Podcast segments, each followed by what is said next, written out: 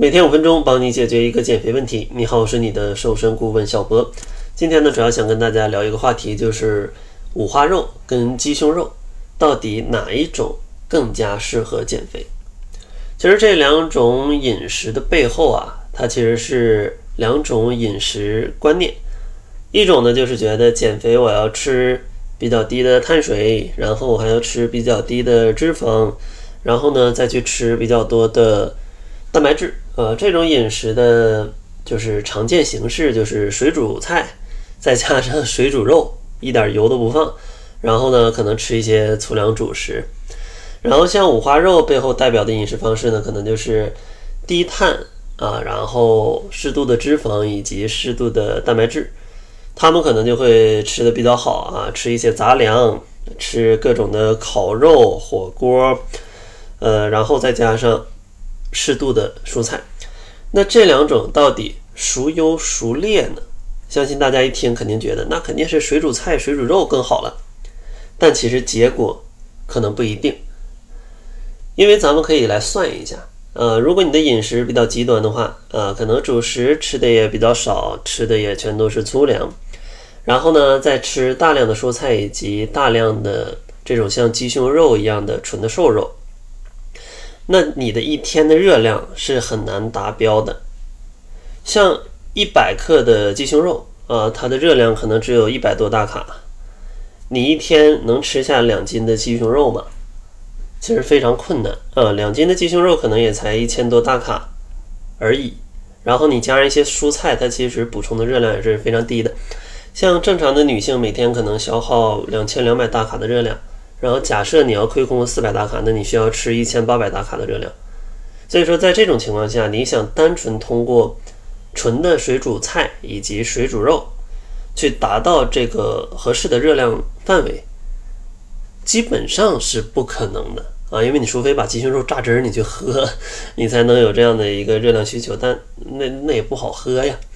所以说，很多去吃极低碳、极低脂。然后适度蛋白质的这种饮食方式的朋友，都会觉得减肥真的很辛苦，而且呢，坚持下来也会带来一些问题，因为你长期热量不足，你的免疫力会下降，啊，会觉得情绪的非常的不稳定，啊，非常的疲劳。另外呢，你的脂肪吃的太少，它也会影响脂溶性维生素的一个吸收，比如说维生素 A、D、E、K，啊，它们都要靠脂肪去吸收。而这些缺了，可能会影响你的视力、免疫力以及骨骼等等，甚至呢，如果你的热量太低，呃，很多女性朋友的生理期也会不来。所以说，从长期来看，这种饮食方式不是特别适合去减肥，啊，因为热量太低了，而且你通过它很难达到你需要的热量。那这种情况怎么办呢？像精致的碳水化合物，大家都知道。比较容易导致血糖波动，去储存脂肪。而如果你长期的吃水煮菜跟鸡胸肉，你会没有满足感。要么你去多吃点脂肪，要么你就去多吃了一些碳水化合物。而多吃一些精致的碳水化合物呢，它就又容易让你长胖。所以说，很多朋友往往在这个过程当中就会发生一些暴饮暴食，因为太饿了嘛。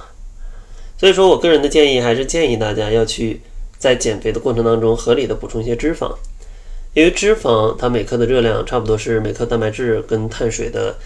两倍，所以说你只要摄取适度的脂肪，它就能达到你每天呃合理控制热量，就是需求热量的那个范围内。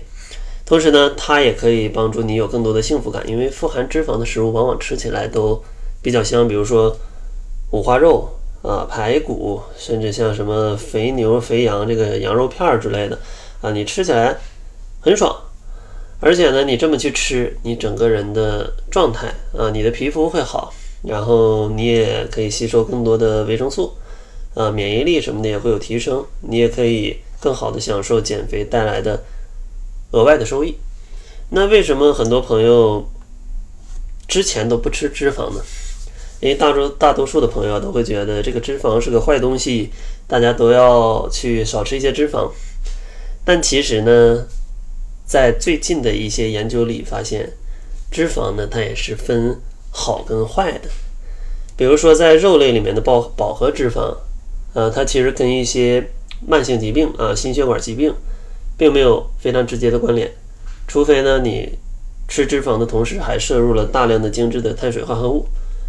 另外，像一些单不饱和脂肪酸啊，这个地中海饮食会比较多，橄榄油里面或者一些坚果里面会比较多，他们证明是对健康比较有益的。